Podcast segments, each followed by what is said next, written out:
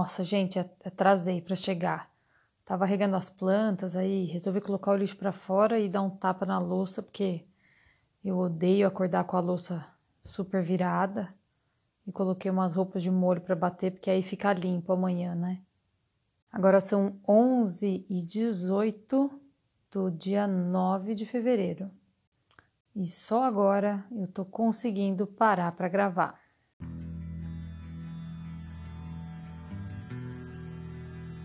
Bom dia, boa tarde, boa noite para você aí que está me ouvindo.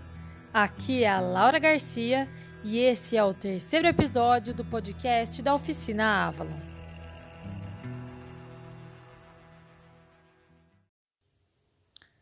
No fim de semana eu assisti a um filme que eu achei muito interessante. Ele me trouxe alguns questionamentos que eu gostaria muito de conversar com vocês. É, eu amo muito filme de cachorro, né? Então, botou um cachorro, eu paro para assistir. E esse filme me foi muito surpreendente, porque ele é um filme de uma qualidade muito bacana, um filme da Disney que se chama Togo, é, com William Defoe, que arrasa, tipo, tá muito foda. E esse filme traz a história do encontro de um, né, do Leonard Sepala, que é o William Defoe, com um filhote de cachorro, de husky, né? Ele era um, um criador de cachorro para trenó e tal. E aí tem toda essa história desse filhote que tinha nascido machucado, que era aparentemente pequeno, meio defeituoso, entre aspas, que a mulher é, quer cuidar e ele meio que quer dar embora, porque para ele, se não tem uma utilidade prática, né, para liderar um trenó, para puxar um trenó, não havia necessidade, né? Não tinha por que ter aquele animal ali.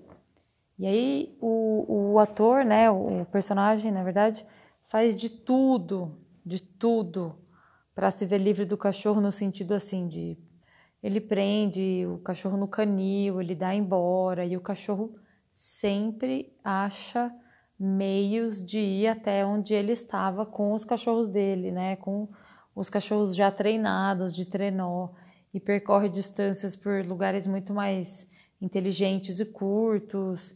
Ele é um cachorro muito astuto, assim. E claro que essas cenas são engraçadas. O filme é da Disney, né?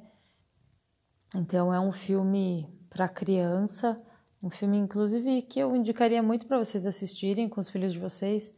É um filme interessante para trazer esse debate que surgiu em mim né? Eu pensei muito a respeito de como às vezes a gente está focado num ponto, numa necessidade, né? Numa característica e aí vem alguma coisa com uma outra característica, uma pessoa com uma outra característica e a gente a priori não aceita, né? Porque a gente quer que a coisa seja da forma como a gente planejou, como a gente desejou, né? E como a gente acredita que é o certo e isso nos impede muitas vezes de conseguir entender que a vida pode nos surpreender com as coisas que nos chegam, né? Então, no filme, o cara tava, ele tava já assim, resolvido, né? Que aquele cachorro não tinha utilidade.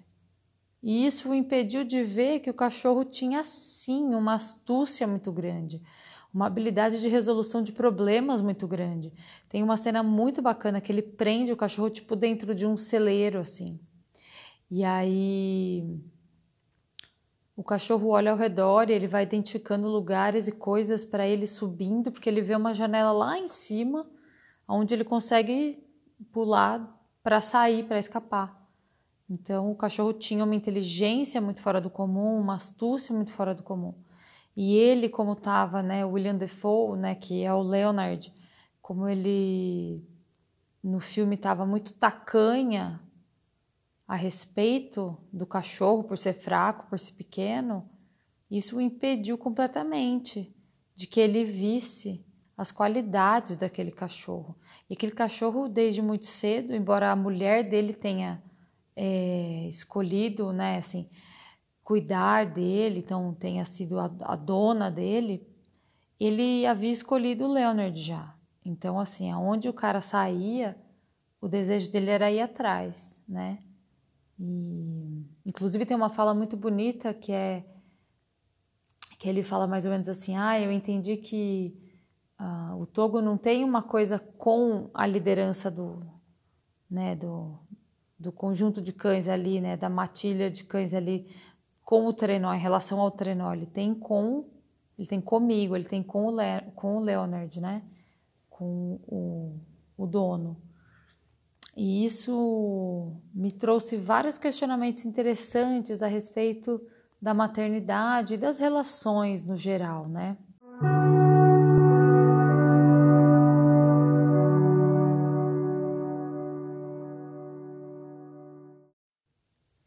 Só para fazer um complemento, essa história ela é verídica, né? Então esses personagens existiram e ela é uma história muito emocionante ali. Essa história acontece no Alasca, então a fotografia do filme é simplesmente maravilhosa, né? E o diretor vai fazendo um movimento assim de contagem da história de passado e, e, e presente, né? E é parte de um, de um né? um recorte histórico de, um, de uma, uma crise de difteria que tem lá num, num povoado pequeno do Alasca, né? no povoado do Leonard do Togo.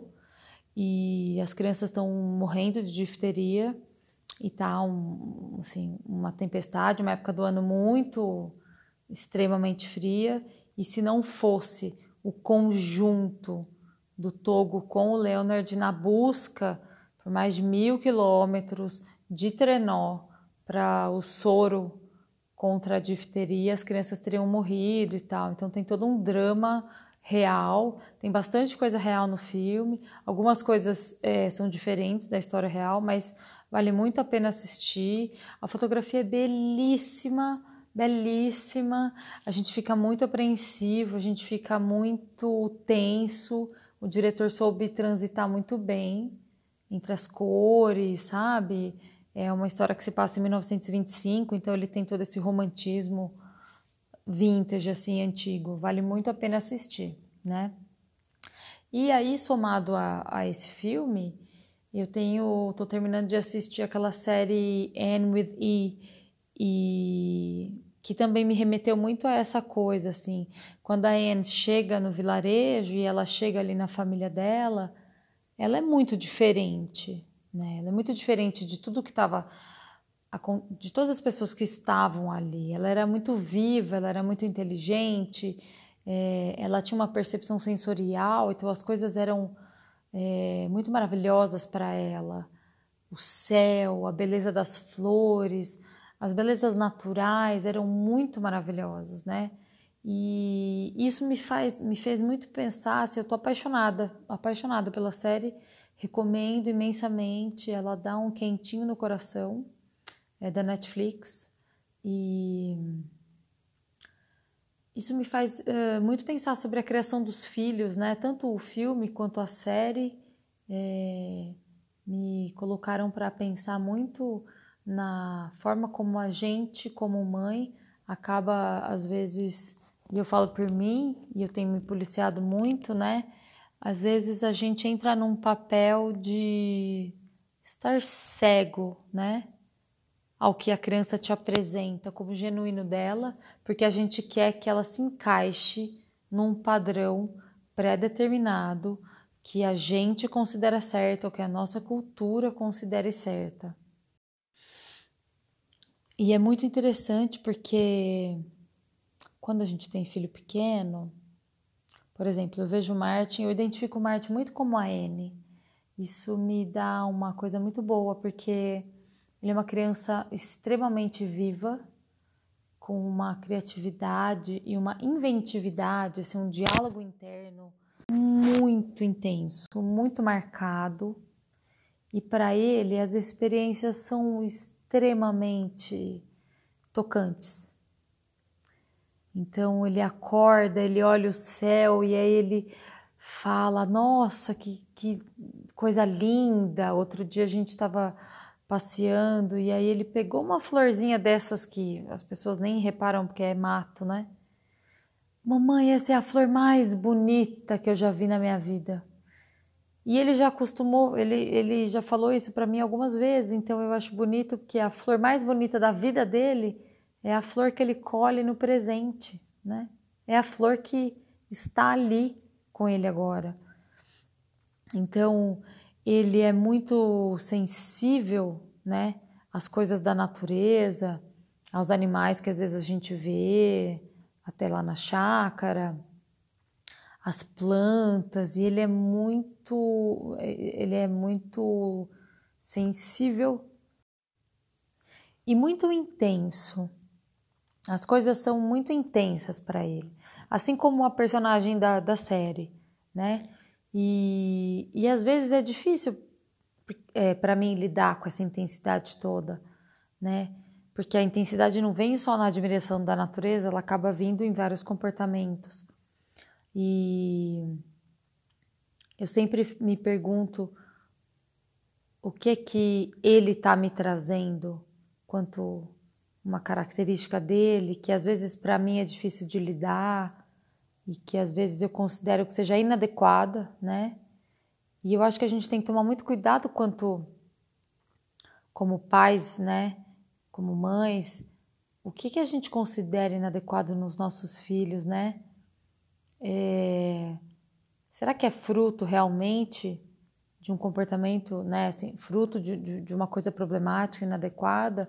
O quanto que, que também isso é fruto de um, uma ausência de compreensão daquele todo, daquele serzinho que está ali, né? As crianças pequenas elas são muito puras na sua manifestação no mundo, né? Então assim, o Marte é muito energético e me cansa porque eu sou uma pessoa com, eu tenho muita energia, mas eu gosto de sentar, fazer coisas sentada, quieta. E ele não, ele é dinâmico, ele quer correr e andar e pular e subir. E aí, às vezes, as brincadeiras dele acabam tendo muita força, ele machuca a gente. Mas é, qual é o ponto né, em que eu ensino e o ponto em que eu doutrino ele, que eu faço ele se transformar numa coisa que ele não é, ou que eu desejo encaixá-lo num, num padrão de vivência, de comportamento que eu acredito que seja bom, só porque é bom para mim, né?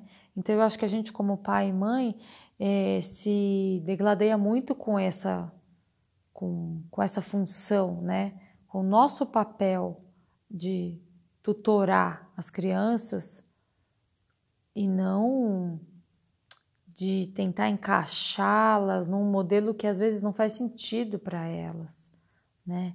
Eu tenho tentado, inclusive é uma conversa que eu sempre tenho com a minha mãe, minha mãe sempre remete à minha criação, então, ah, mas vocês, quando vocês eram pequenos, vocês não estragavam as coisas, ou vocês não pegavam nada e tiravam enfeites e coisas. E porque aquilo fazia sentido na época, né? Porque era uma outro, outro formato de coerção, né? E às vezes eu fico tentando entender, por exemplo, uh, esse, essa mudança de geração, né? Então, no geral, o Martin é obediente, mas se ele é muito curioso, ele vai pegar a coisa e ele já vai pegar aquele objeto, inventar uma narrativa incrível, né? Na cabeça dele, ele vai brincar com aquilo.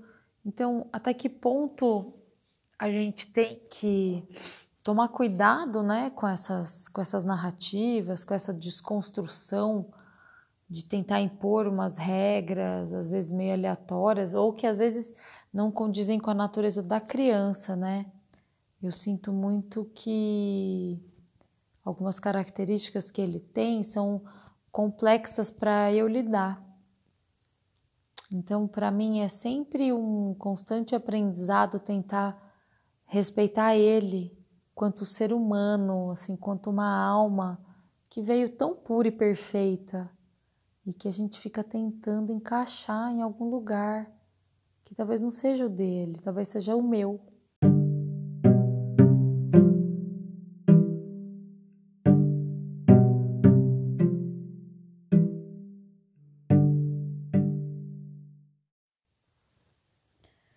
Eu acabo sempre né, privilegiando os temas da maternidade, então exemplificando as coisas que eu quero falar, né, com filhos, mas essa lógica de se relacionar, ela tem que ser amplificada para todas as nossas relações, né? Para as relações que nós tecemos com o nosso marido, a nossa esposa, o nosso namorado, namorada, é, com os nossos amigos. Eu acho que esse formato de fazer a travessia de mão dada, mas não querendo impor um caminho, impor um formato de se realizar coisas, de se ver as coisas, de sentir determinadas coisas, é o único caminho é, no qual as relações poderão ser profundas, respeitosas, né? As relações poderão cada vez mais adquirirem um patamar de maior profundidade, né? Porque quando a gente está preocupado no que que o outro nos desaponta, né? Ou seja, no ponto em que o outro se distancia da nossa ilusão, né? Ele se distancia do que a gente espera que ele, da forma como é, a gente espera que ele desempenhe ou que ele, ou que ele faça determinadas coisas ou sinta determinadas coisas, a gente vive pautado pela nossa ilusão, pela nossa, pelo nosso ideal e não pela realidade, como ela se mostra. Então, é, ter muito diálogo, não só a respeito do que um espera do outro para essa construção ser possível. Então, assim, eu preciso entender de qual ponto do imaginário, de um sonho, né, eu estou partindo para saber por que, que isso se distancia ou não da minha realidade, né? Por que, que o outro se distancia ou não dessa, dessa construção imagética que eu tenho na minha mente. E é muito importante que, que haja muito diálogo em relação a isso. Ah, eu fui criada de tal forma, então eu levo a crer que deveria ser de tal maneira, mas você faz de outra forma. Como é que nós vamos dialogar com as formas que as coisas são feitas, a forma que as pessoas é, se relacionam e, e, e, relacionam o passado com o presente, né?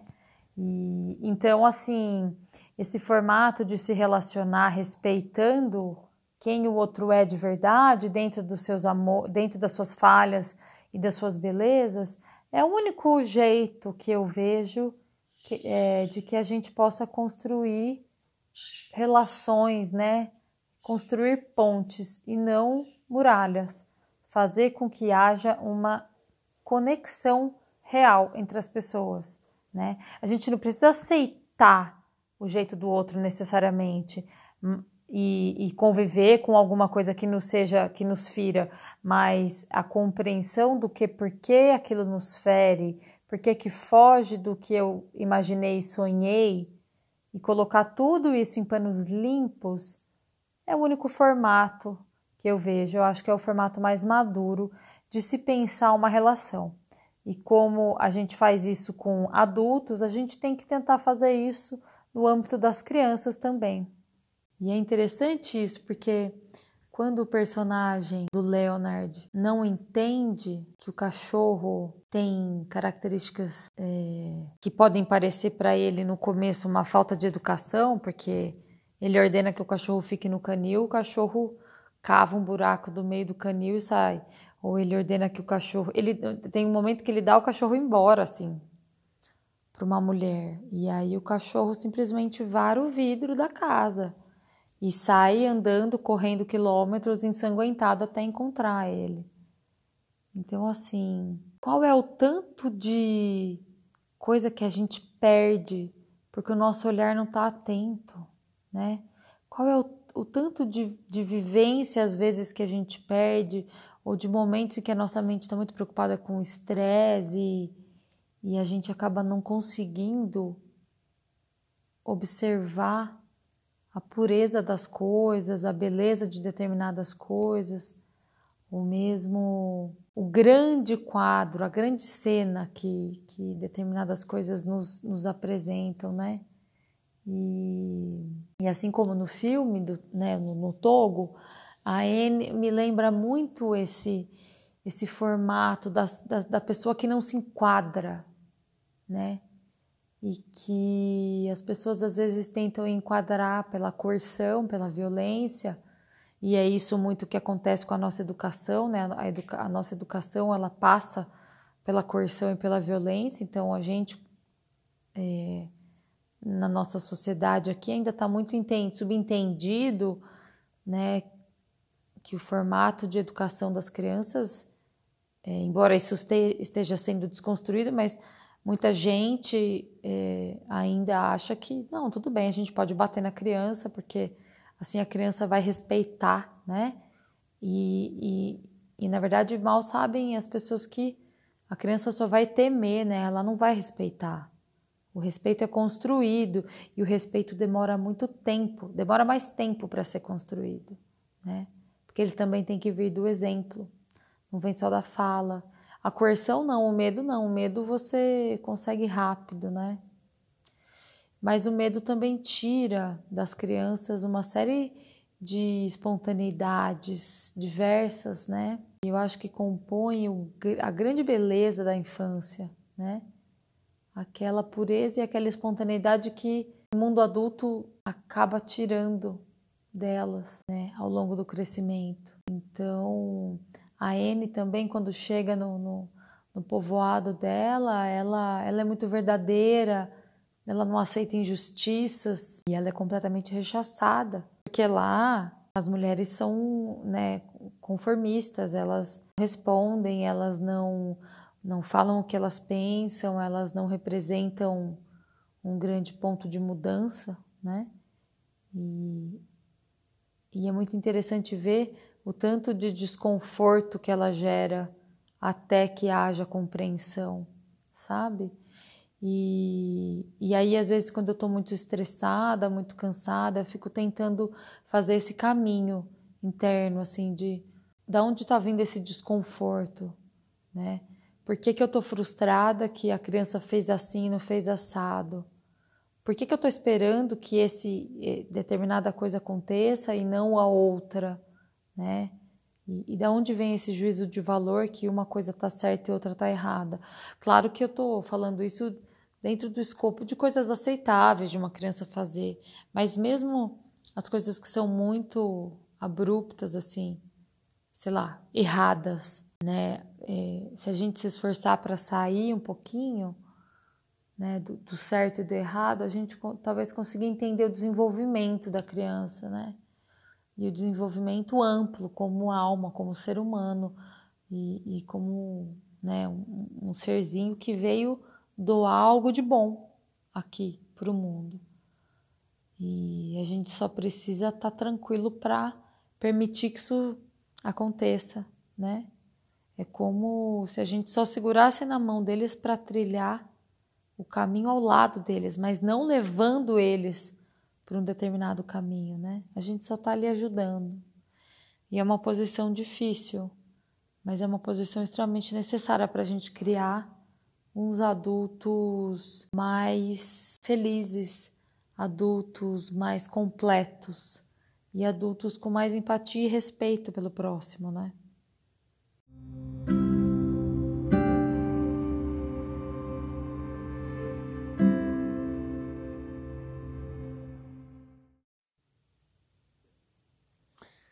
Até porque na vida, se você cria alguma grande expectativa, as coisas é, ficam complicadas, né? Porque se as expectativas dependem de terceiros, você tende a se frustrar mais fácil, porque está completamente fora do seu controle. Como o seu filho, o seu parceiro, sua mãe, sua tia vai se comportar, está é, tá fora do seu escopo de ação, né? Então é muito importante assim que que a gente consiga tecer novos formatos de se relacionar sem ter que ter o outro da forma como a gente deseja o outro, e sim que a gente tenha o outro da forma como ele se apresenta, nu e cru. E eu sei que é super difícil, mas é uma tentativa, né? É um, Acho que é um anseio que a gente deveria ter, né? Quando eu vejo meus filhos, eu olho e falo, gente, eles são completamente diferentes em muitas coisas e absolutamente iguais em outras, né? E a minha realidade quanto mãe, quanto empreendedora, dona de casa e esposa e amiga, etc, etc, etc, filha, né? Quantas funções a gente acumula, né? É, quanto pessoa. E se cada funçãozinha nossa tem a sua caixinha do pode e não pode, imagina o tanto de aprisionamentos que a gente vai, né? As camadas de aprisionamento que a gente vai carregando ao longo da vida. Então, a vida toda eu ouvi que eu não poderia dormir com a louça suja na pia. E aí eu me pergunto quem é que fez essa regra? Provavelmente uma pessoa que tinha empregada, né? Ou que também não tinha filho, ou não sei, mas não uma pessoa que que, que, que trabalhe e tenha filhos pequenos e não tenha empregada, né? Então assim, a, a, as formulações às vezes elas estão ali meio no nosso subconsciente e ficam sendo reafirmadas pela nossa cultura, mas a gente precisa parar um pouco para se questionar quem é que fez isso, quem é que disse isso, quem é que construiu isso como uma verdade, né? E aí eu te pergunto, quem é que fez as regras do pode e não pode na criação de filhos, né? Quando é que elas foram formuladas e pensadas e elas atendiam a quais interesses e de quais formatos de família? Então a gente tem que pensar isso é, nessa emancipação das regras para a gente criar crianças novas, seres humanos melhores. Então hoje quando eu olho para minha vida e para minha casa completamente aqui, eu tô aqui na sala. Gente, é um mar de papel cortado, porque o Martin ama cortar papel. A maioria das vezes ele corta bonitinho no lugarzinho, que é tipo o carrinho do papel cortado, assim. Mas hoje, sabe-se Deus por quê, tá espalhado pelo chão. E eu poderia estar tá muito brava, ter ficado brava com ele, brigado com ele, né? Porque ele fez bagunça e ultimamente eu tenho escolhido compreender que bacana que ele ele trabalha a manualidade dele, ele está desenvolvendo uma coordenação fina com a tesoura incrível, porque ele pega uns pedacinhos minúsculos de papel e fica cortando formatinhos, e aí cada formatinho ele fala que é uma coisa, e aí ele pega aquelas coisas e brinca com aquelas coisas. E eu sempre lembro ele, ó, oh, filho, vamos tentar cortar dentro do carrinho, tá bom? Tá bom, mamãe. E, e é isso, assim. É uma escolha, né? Eu, eu, eu quero que ele se desenvolva e que ele tenha as plenas capacidades motoras e emocionais desenvolvidas, né? Intelectuais, óbvio. Mas eu me perdi aqui e estava falando da casa, né? Então, assim, a construção desse nosso ideal do que deveria ser, por exemplo, uma casa arrumada, ou um casamento, ou um trabalho, ou a maternidade, passa por inúmeras camadas de idealização. E a gente tem que aprender a fazer as pazes com a nossa realidade. Porque fazer as pazes com a nossa realidade diz respeito e fazer as pazes com as pessoas como elas são. E é respeitar as pessoas como elas são, que é o grande ponto. E a gente tem um caminho de via dupla ali, que é respeitar o outro e respeitar a si mesmo. Tem gente que começa respeitando o outro primeiro, tem gente que começa respeitando si, si próprio primeiro. E eu acho que cada um encontra um caminho, mas é lembrar que é, existem limites entre as pessoas, mas que existem formas muito, muito plurais de viver a vida, né? E quando a gente não se fecha, porque a gente quer uma coisa de um jeito, a gente pode ver a beleza do que a gente não estava esperando e que também pode ser grandioso, né? Eu acho que era isso que eu queria falar para vocês nesse episódio e que eu fui me perdendo, me achando na minha fala, mas eu termino indicando profundamente que vocês assistam Togo e assistam N with E, né? E ah, e experienciem aquela beleza estética toda e se entreguem, né, para um momento de família gostoso. E depois vocês me marquem me contem nas redes sociais de vocês o que vocês acharam, lá no Instagram da Oficina Avalon. Me contem o que vocês acharam do filme da série. E simbora, vamos viver de um jeito mais simples, né? Vamos viver com os pés mais na realidade, né? Com um, mais sonhos, porém menos idealizações, né? Eu acho que esse é o nosso grande, a grande chave. Um beijo para todos que me ouviram. Compartilhem esse episódio, ajudem a gente a ampliar, né? a nossa fala para mais e mais pessoas. E um beijo grande!